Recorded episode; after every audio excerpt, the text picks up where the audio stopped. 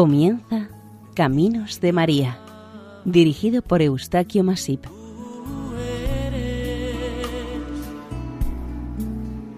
entre todas las mujeres. Nuestra cordial bienvenida a Caminos de María, un programa realizado por el equipo de Radio María Nuestra Señora del Lledó de Castellón. Les ofrecemos el capítulo dedicado a la advocación mariana de Nuestra Señora de Dijon, Francia.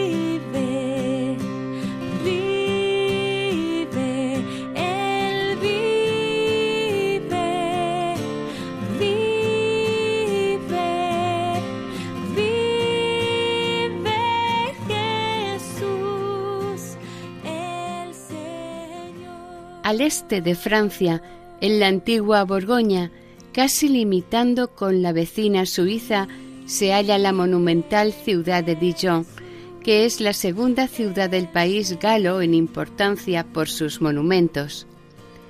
Cuenta con unos 150.000 habitantes en su zona urbana y un cuarto de millón de habitantes en su área metropolitana. Tradicionalmente ha sido reconocida como la ciudad de los cien campanarios, frecuentemente relacionados con sus numerosas iglesias que hay o hubo repartidas en su término municipal. Su historia parece iniciarse en el siglo IV, pero realmente es a partir del siglo V cuando los bárbaros invadieron estas tierras y el obispo de Langares, temeroso por su integridad física, decidió trasladarse a Dijon para su mayor seguridad. Esta ciudad, en este mismo siglo V, entrará en la historia oficial por un hecho acontecido cerca de ella. Se trata de la celebración en esta del capítulo regular de la observación de la regla de San Agustín, que fue entregada a los canónigos regulares. Este importante capítulo se celebró en la abadía de San Esteban, cerca de Dijon. Pasados unos años, el Papa Clemente XI, ante la importancia que iba adquiriendo Dijon, dio su autorización para que se construyese una catedral. En aquella época ya se veneraba entre los fieles locales una antigua imagen de la Virgen María, que sería conocida poco más tarde como Nuestra Señora de la Buena Esperanza, aproximadamente en la misma época y por estar muy cerca del mercado de Dijon, fue conocida como Virgen del Mercado. Más tarde, acaso por un accidente, incidente o un error de su cuidado, fue pintada de negro y se la empezó a llamar la Virgen Negra. Finalmente, recibirá un nuevo nombre a finales del siglo XIX y principios del XX, dándole esta vez el nombre de Nuestra Señora de Dijon, que es actualmente el más aceptado y reconocido.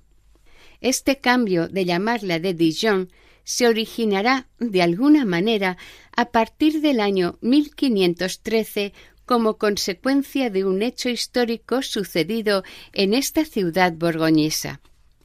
En un principio, Dijon perteneció al condado de Borgoña y a partir de 1477 el rey Luis XI la anexionó al reino de Francia.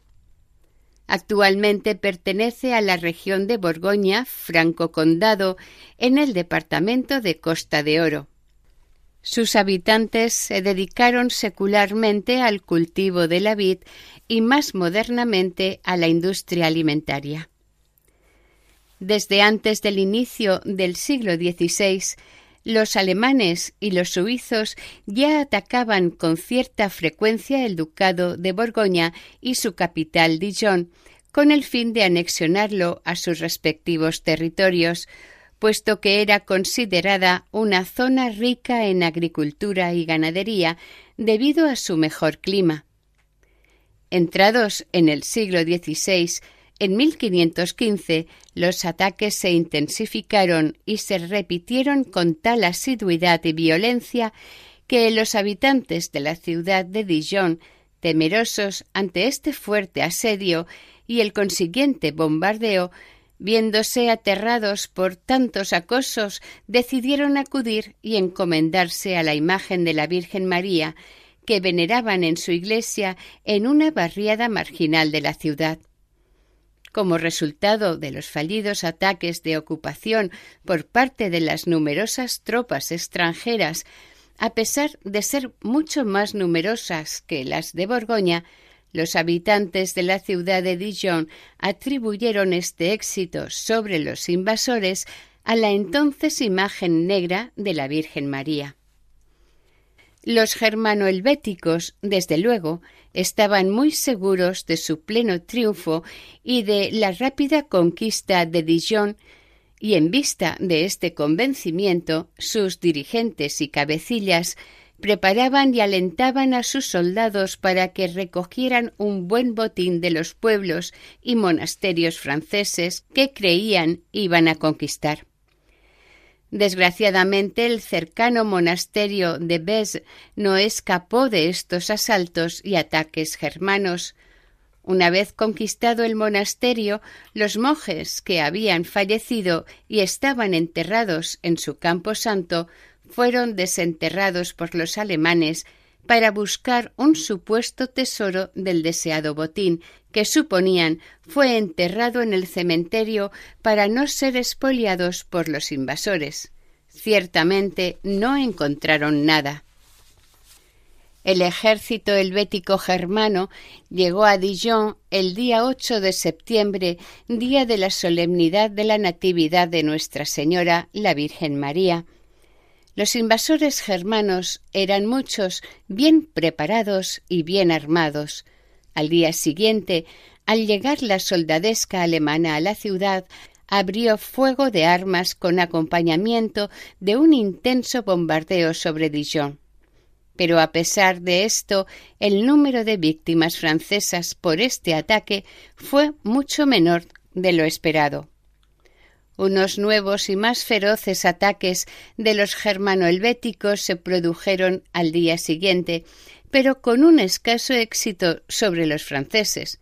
Sin embargo, los alemanes tuvieron muchas bajas en sus filas siendo los atacantes.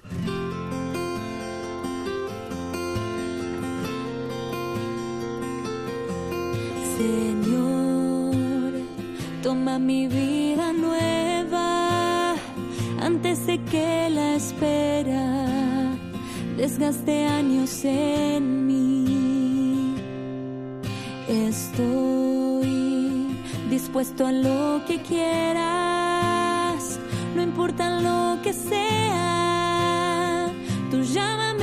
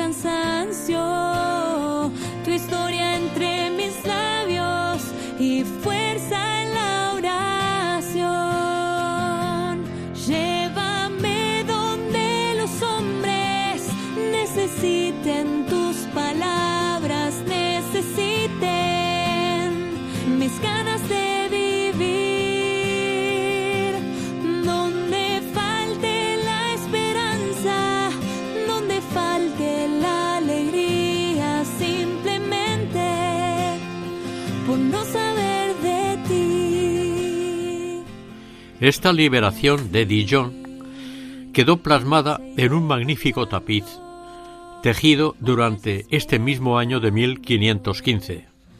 Se confeccionó para conmemorar aquel momento tan trascendente para la historia de esta ciudad. Aquel tapiz se conservó unos 200 años, adornando esta iglesia de Notre Dame hasta la Revolución Francesa, momento en que fue puesto en venta. El alcalde de Dijon lo compró en 1803 y lo depositó en el ayuntamiento unos años, de donde pasó en 1832 al Museo de Bellas Artes de Dijon. En este museo está expuesto para la contemplación y el recuerdo de los dijoneses y de los forasteros que visitan la ciudad. Una curiosidad que sorprende mucho a los visitantes que son creyentes y que llegan hasta esta iglesia, la extraña importancia que se le da a una piedra en forma de un grotesco animal. Por el lado norte de la iglesia transcurre la calle de la lechuza o chouette, y la curiosidad de los visitantes se dirige hacia una piedra de la iglesia con una singular marca.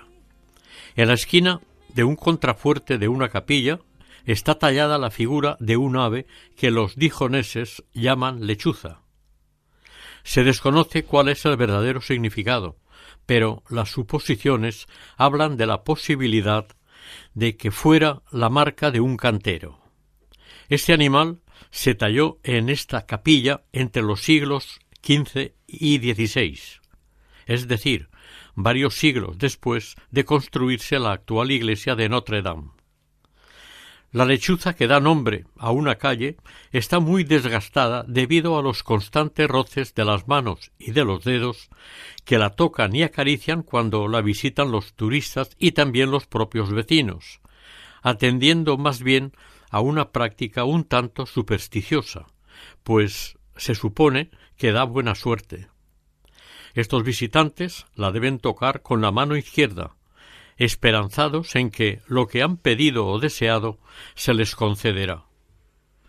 Los seculares roces de las manos a esta figura la han erosionado grandemente, por lo que algunos de los rasgos originales han desaparecido desde hace años.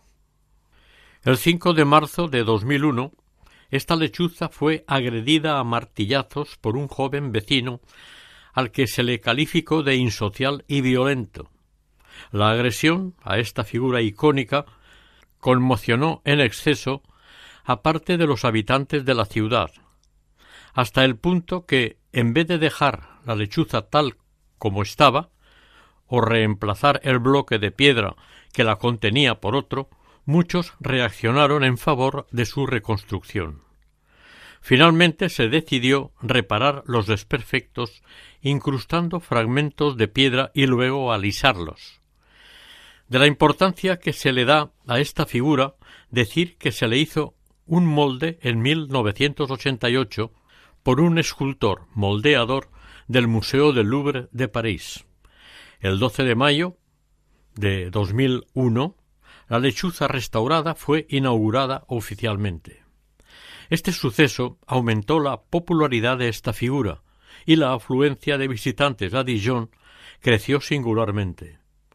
El año 2001 fue declarada esta figura de la lechuza por la Oficina de Turismo local como un símbolo de la misma, por lo que se promovió un circuito turístico peatonal que recorre el centro histórico de la ciudad con unas marcas y flechas en el suelo indicando los principales monumentos.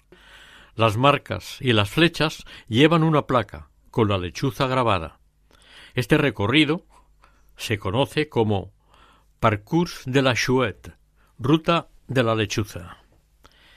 El domingo 11 de septiembre de 1944, durante la Segunda Guerra Mundial, el ejército alemán ocupó Dijon, y las gentes de esta ciudad volvieron sus miradas hacia la Virgen María, implorándole su auxilio y protección ante los nuevos invasores. Después de la misa, celebrada en honor a Nuestra Señora, conocida como la Virgen Negra, se organizó una procesión por las calles de la ciudad, en las que los fieles devotos encomendaban sus vidas a la Madre de Dios. Inesperadamente, al día siguiente se terminó el conflicto que aterraba a las gentes, tras firmarse cierto tratado entre los contendientes, por el cual las tropas alemanas se vieron obligadas a abandonar la ciudad. En respuesta y agradecimiento por esta buena nueva, la mayor parte de los fieles participaron en una acción de gracias que se realizó por el inesperado favor atribuido a la Virgen María, quedando titulada desde ese día Nuestra Señora de Dijon. Es más, a partir de entonces y cada año se ha estado celebrando en esta fecha una procesión general hasta el santuario. No deja de sorprender, al estudiar la historia de esta vocación mariana, que los dos milagros más importantes atribuidos a esta imagen de la Virgen María hayan sido motivados en favor de los naturales de Dijon y en contra de los vecinos alemanes, que llegaron con intenciones de anexionarse este territorio cercano a la frontera con Alemania.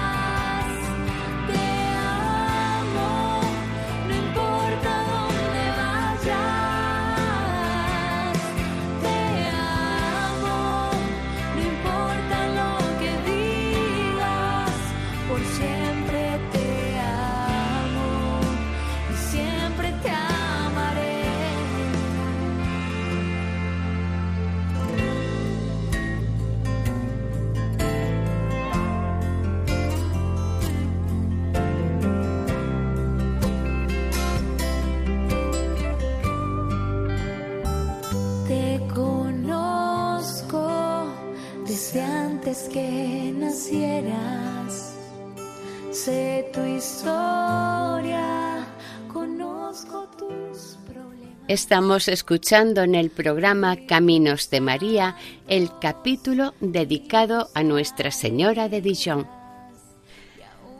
Cuando se llega a esta ciudad con el fin de visitar a Nuestra Señora de Dijon, se recorre un trayecto de calles estrechas hasta llegar a la plaza de Notre-Dame y en el número 2 se nos presenta una gran fachada de una iglesia.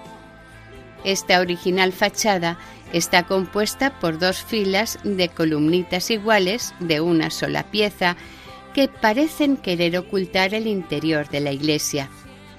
Se trata de la fachada occidental de este bellísimo templo mariano. La fachada nos presenta tres plantas. En la parte inferior vemos tres grandes arcadas como formando un gran porche de entrada a la iglesia. Por encima de las arcadas, dos galerías de arcos superpuestos, descansando cada una de ellas sobre 17 columnitas coronadas con un capitel. Se destacan tres bandas adornadas con falsas gárgolas que alternan con metopas. Al sur de la fachada asoma un campanario sobre el que se halla el artilugio del reloj. En las esquinas de esta fachada existen indicios de un proyecto que no se realizó, la construcción de dos torres en ambos extremos de la misma. La contemplación de esta fachada, por su complejidad y belleza, exige interés, tiempo y serenidad. La iglesia de Nuestra Señora de Dijon es una iglesia medieval francesa que está considerada una obra maestra de la arquitectura gótica del siglo XIII. Se encuentra en el corazón de las 97 hectáreas del sector protegido de Dijon, inscrito desde el 4 de julio de 2015 como Patrimonio de la Humanidad de la UNESCO, como también lo es parte del viñedo de Borgoña. Esta iglesia se alza en la plaza de Notre-Dame, cerca del Palacio de los Duques y de los Estados de Borgoña, y tiene enfrente la calle Muset. Se estima que el edificio actual fue construido desde 1229 hasta alrededor de 1250. En su interior se acoge a la Virgen Negra de Nuestra Señora de la Buena Esperanza, esta iglesia fue clasificada Monumento Histórico de Francia en el año 1840, aunque alguna de sus partes, como la sacristía, la capilla de la Asunción y la galería, fueron declarados monumentos artísticos a partir del año 2002. Efectivamente, la historia de esta iglesia está absolutamente unida a la historia de la imagen de Nuestra Señora de la Buena Esperanza o actualmente Nuestra Señora de Dijon. Durante la primera mitad del siglo XII se construyó en este mismo lugar una sencilla ermita o capilla, entonces situada a las afueras de la ciudad, siendo conocida como Capilla de Santa María. Al iniciarse la segunda mitad del siglo XII, la pequeña capilla fue reconstruida en estilo románico y la imagen mariana que acogía en su interior empezó a ser profundamente venerada por los fieles. Tanto era así que los dijonenses, a partir del año 1220, construyeron en este mismo lugar, a lo largo de diez años, una nueva iglesia de mayores dimensiones, pero esta vez del estilo gótico que viene a corresponder a la actualmente conocida. Con el paso de los años, el crecimiento de la ciudad fue incorporando esta iglesia y el barrio popular y periférico que se desarrolló a su alrededor. Aunque el autor de esta hermosa iglesia se desconoce, se sabe y se valora por los expertos de las muchas nuevas técnicas que utilizó en su construcción. El ejemplo más notorio se observa en la carpintería de la cubierta, pues en lugar de apoyarla sobre arbotantes, la apoya sobre gruesos pilares de piedra. De esta manera pudo aprovechar al máximo el suelo del interior de la construcción y el previsible aforo del templo.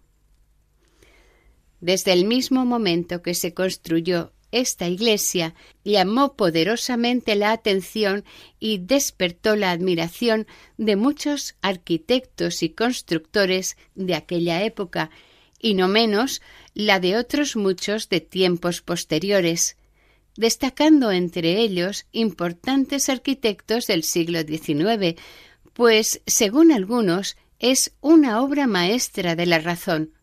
De hecho, cuando en 1865 se inició su restauración por el arquitecto Jean-Charles Lesné, este se propuso recuperar, respetar y conservar su aspecto original. Para esto, suprimió todas las obras adosadas a la iglesia, restauró el tiburio de la torre del crucero, más conocido como cimborrio, y todas las imágenes dañadas por muchas causas y agresiones fueron rehechas y embellecidas. La planta de la iglesia es en forma de cruz latina y está orientada al este. Precede a la nave de la iglesia un pórtico y por encima de éste existe como una gran tribuna.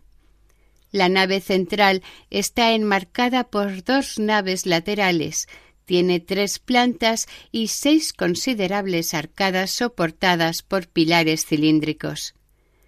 Tiene un elemento arquitectónico situado en ambos lados de la nave central, exactamente encima de las arcadas que dan a las naves laterales. Este elemento se llama triforio. En realidad es una galería de tránsito que está abierta a la nave con arcos. Finalmente, Cabe destacar las elevadas ventanas clásicas del gótico que permiten el paso de la luz natural del día en su interior.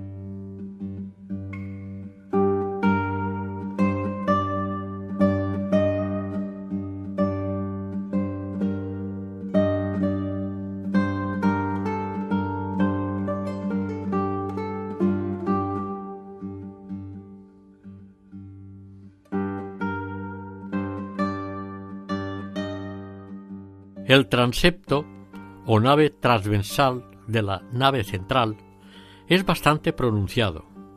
Sus piñones o hastiales tienen una base maciza y luego cinco ventanas lancetadas, por encima de las cuales se abre un rosetón.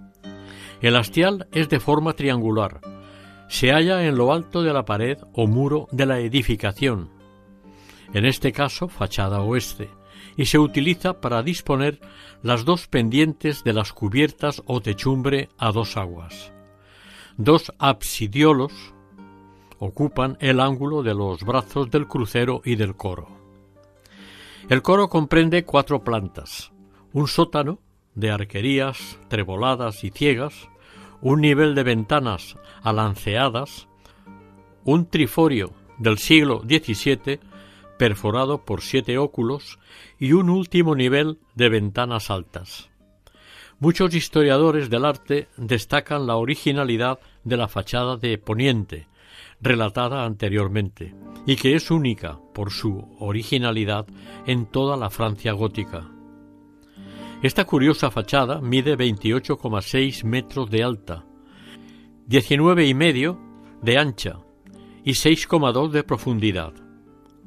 Lo más conocido y curioso de esta compleja fachada son las falsas gárgolas, que son meramente decorativas y sin ninguna función. El monje Etienne de Bourbon contó la historia de estas gárgolas que el año 1240, poco tiempo después de ser montadas, fueron retiradas a causa de un accidente mortal. Aquel trágico relato nos cuenta que un usurero falleció en la plaza de la iglesia el día que iba a casarse. En el momento que estuvo debajo de una de las gárgolas, la que representaba a un usurero, se desprendió ésta cayendo casualmente sobre el desgraciado hombre, matándolo al instante. Ante esta desgracia, los cofrades y compañeros del usurero pidieron que fueran destruidas todas las falsas gárgolas de la fachada. Según una tradición local, estos hechos fueron un invento de algún sacerdote que, en una de sus homilías a los fieles, les exhortó a no caer en el pecado de la avaricia. En realidad, las gárgolas que amenazaban en soltarse de la fachada fueron todas retiradas por seguridad. Únicamente quedó como testimonio de aquellas gárgolas una en la parte superior derecha hasta los años sesenta del siglo XX. Entonces se la reemplazó por otra. En los grabados de esta iglesia del siglo XIX estas gárgolas no están reseñadas, pero en una fotografía de 1882 sí se aprecian de manera notable.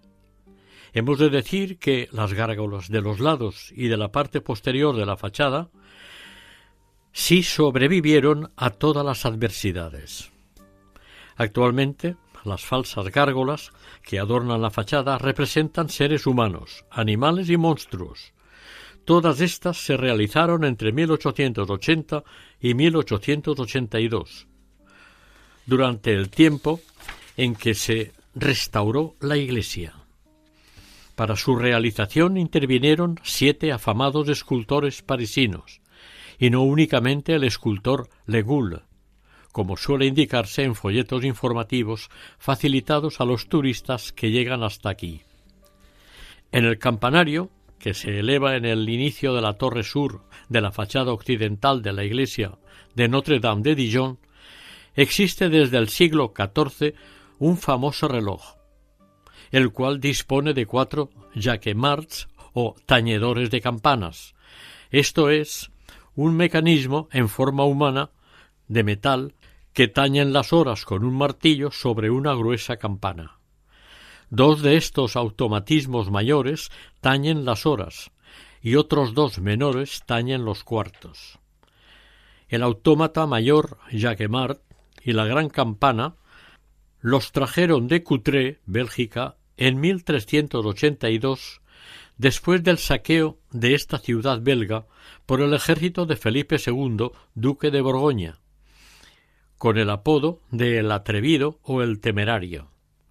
En aquel momento este duque de Borgoña salió en campaña para buscar y rescatar a su padrastro, el conde de Flandes, que había sido apresado por unos rebeldes belgas que se amotinaron entre las ciudades de Lille y Coutré. La ciudad de Dijon proporcionó al duque Felipe un millar de hombres armados en apoyo y refuerzo para lograr liberar a su padrastro. Vencedores los borgoñeses en esta lucha, el osado Felipe incautó en Coutré en noviembre de 1382 un reloj colocado en la torre de las salas de la ciudad, que estaba equipado con un autómata que hacía sonar las horas.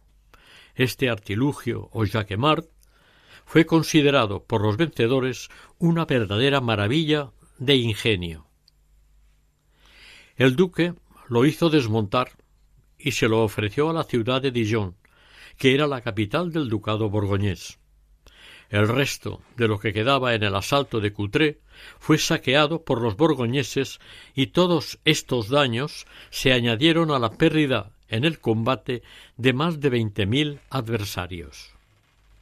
Curiosamente, la familia ducal y los habitantes de Dijon se aliaron o asociaron en 1383 para ajustar el reloj y el autómata que lo regulaba, por debajo de la fachada occidental de la iglesia de Nuestra Señora.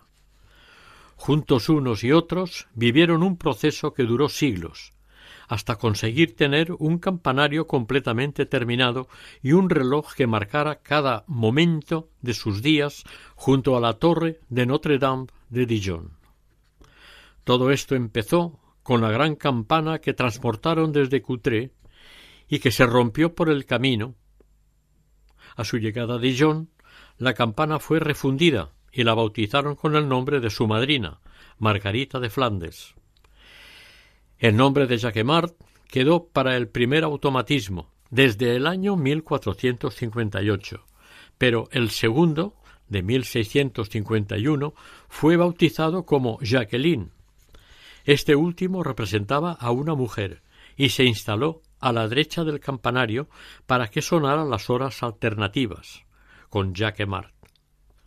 Un poeta dijonés, Aimé Piron, solicitó al ayuntamiento que se le dieran niños a este matrimonio de autómatas.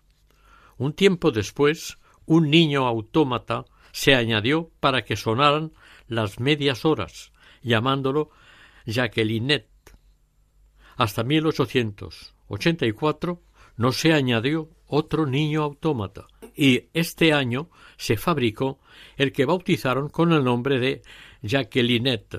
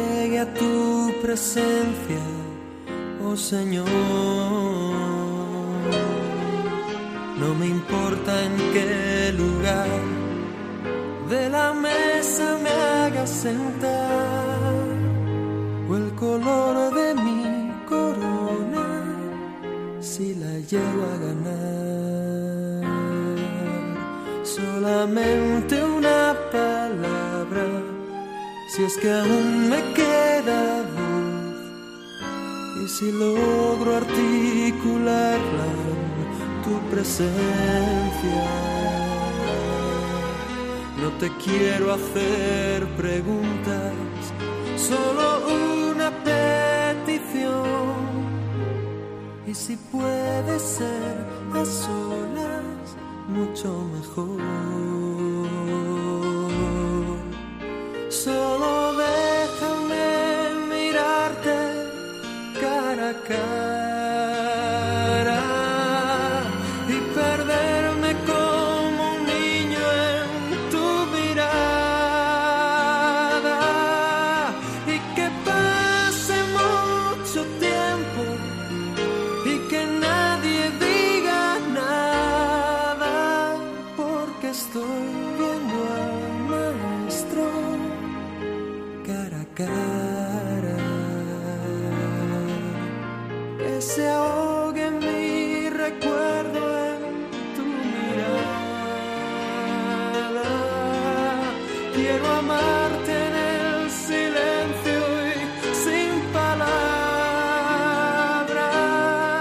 Estamos escuchando el capítulo dedicado a Nuestra Señora de Dijon en el programa Caminos de María.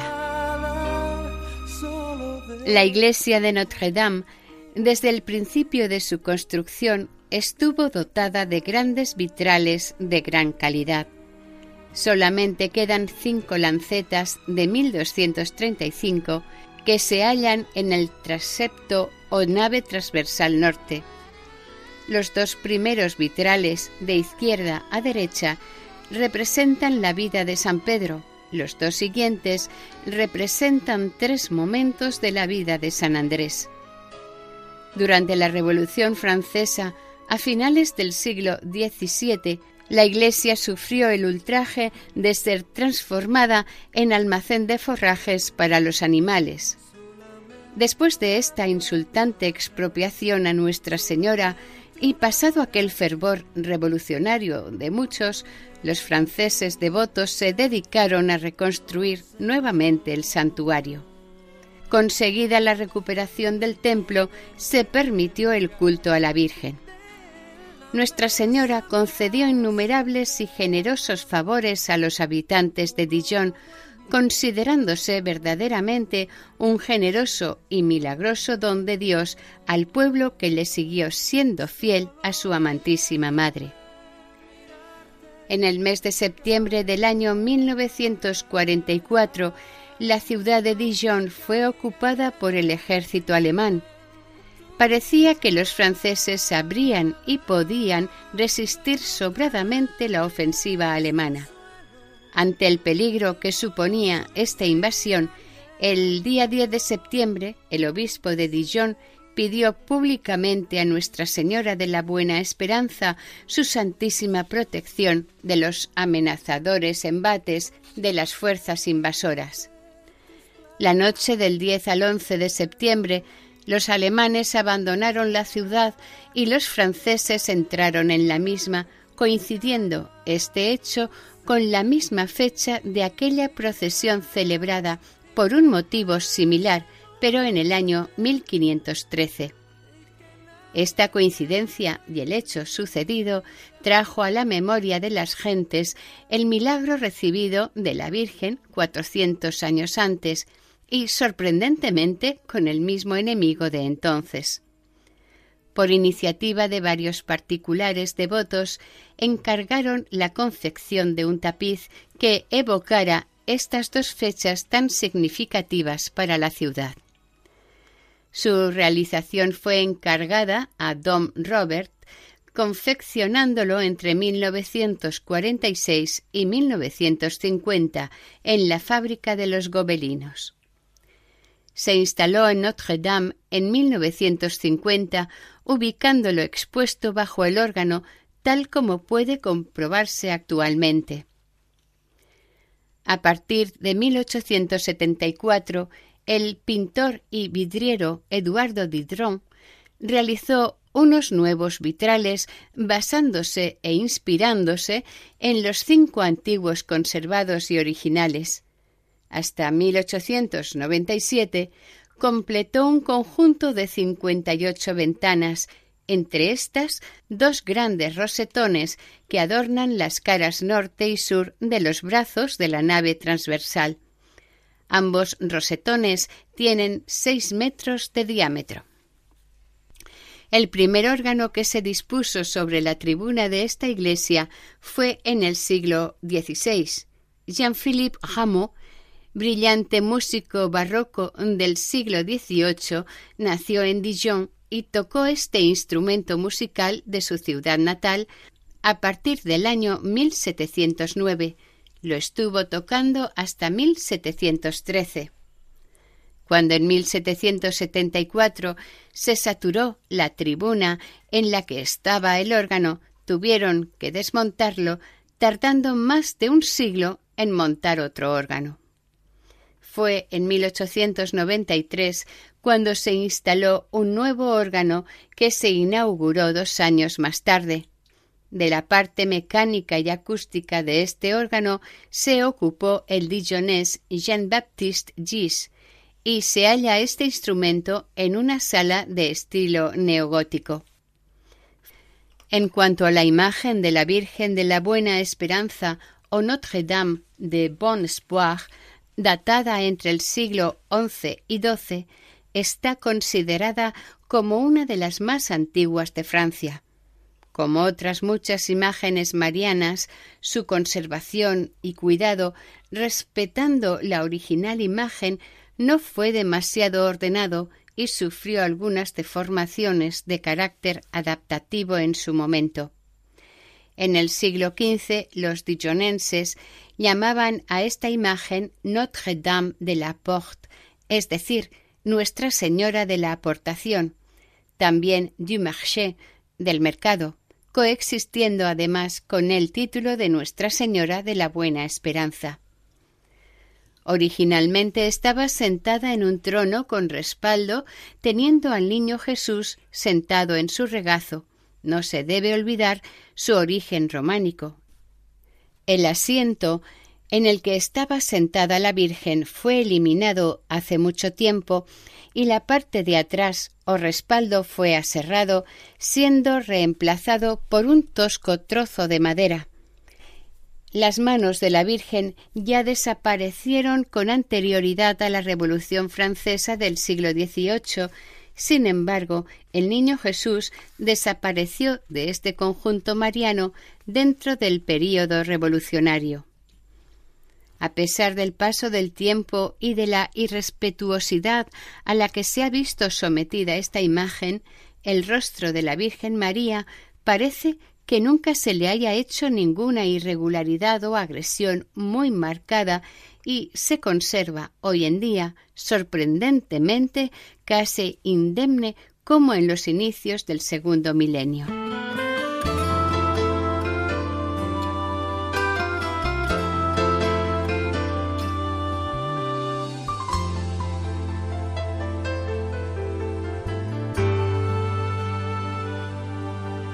Aún no puedo asimilar lo que me ha sucedido. El milagro más glorioso que yo he vivido. Que después de malgastar lo que no era mío, no he tenido que pagar Traicioné a aquel que me perdonó la vida. Humillé al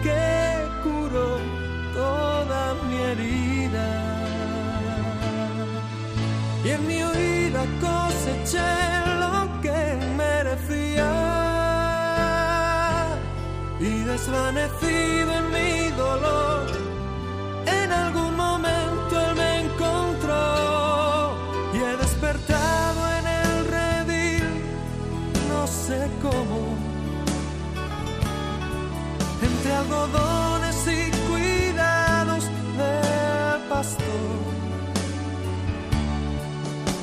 antes de poder hablar de mi pasado, me atraviesan sus palabras y su voz. Que se alegra tanto de que haya vuelto a casa. Que no piense que descanse. Esta imagen, a través de los siglos, se ha representado vestida y coronada, pero en 1959 las autoridades eclesiales y los especialistas en arte decidieron quitarle los ornamentos y ropaje que la cubría casi totalmente, con el fin de que a partir de entonces todas las gentes la pudieran ver como una bella y antigua escultura románica. Como sabemos, las ropas talladas en la imagen eran de policromía románica y las manos y la cara mostraban un color natural de la piel, un rosado claro. En algún momento, entre los siglos XVI y XVII, esta imagen mariana fue pintada de negro, desconociéndose realmente el motivo o la causa. En 1945 le fue retirada esta capa negra de pintura y se reveló la policromía original. Sin embargo, para no cortar radicalmente con la tradición, se le aplicó un ligero tinte negro solamente a la cara. Es evidente que esta imagen de la Virgen no puede considerarse de verdad una Virgen negra, ni nunca lo fue negra, dado que, por fortuna, se descubrió cuál fue su color natural primero. Desde hace unos 900 años, la iglesia parroquial de Notre Dame, de la ciudad francesa de Dijon, se destaca por su sobria y elegante silueta gótica en el corazón de la ciudad y por encima de la capital borgoñesa. Es un monumento muy conocido por los arquitectos de todo el mundo, y desde su construcción siempre despertó un gran interés por sus avanzadas hechuras, dimensiones y ornamentación. Como santuario mariano, es un centro muy concurrido e interesante por sus valores y sobre todo por albergar en su interior la muy querida y venerada imagen mariana de la evolucionada Virgen de Dijon o Nuestra Señora de Dijon. Es esta una muy antigua y preciosa imagen, tallada en madera y policromada. Está datada, muy probablemente, en el siglo XI. Es una imagen románica, con vestimenta propia de esta región borgoñesa y esculpida por algún artista local del siglo XI. Esta imagen de la Virgen está expuesta sobre un altar de orfebrería en su absidiolo de la iglesia de Dijon. Ella es Nuestra Señora de Dijon.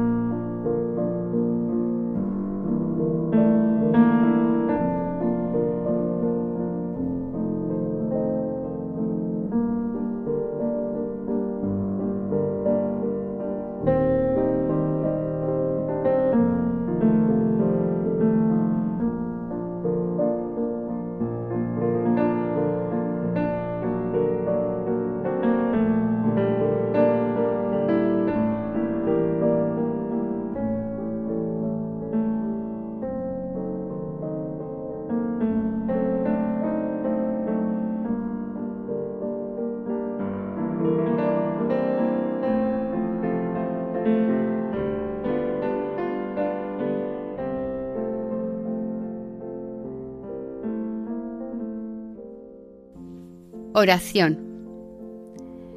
Virgen María de Dijon, acude siempre en auxilio de tus amados hijos cuando el mal les acecha peligrosamente. Media por ellos ante tu amado Hijo para que sean preservados de todo daño y acompáñales para que hagan el correcto camino que les una al Señor. Así sea.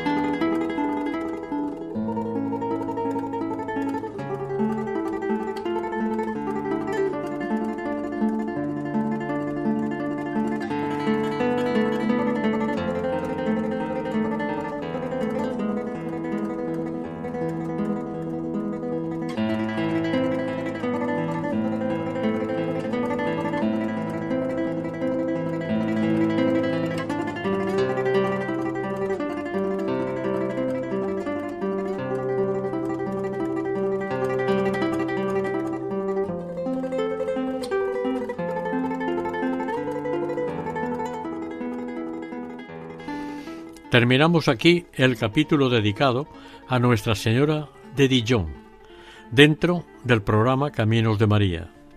Si desean escuchar este programa u otros anteriores, pueden hacerlo a través de la página web de Radio María, sección podcast. Para cualquier otro pedido, pueden hacerse desde el teléfono 91 8 22 80 10. Si desean colaborar con este programa, pueden dirigirse al siguiente correo electrónico caminosdemaria@radiomaria.es. El grupo de Radio María en Castellón de Nuestra Señora del Lledó se despide deseando que el Señor y la Virgen les bendigan.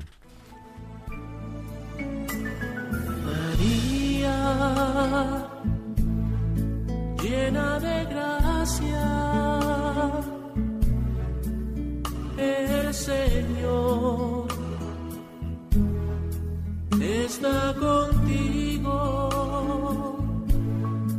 Han escuchado en Radio María Caminos de María, dirigido por Eustaquio Masip.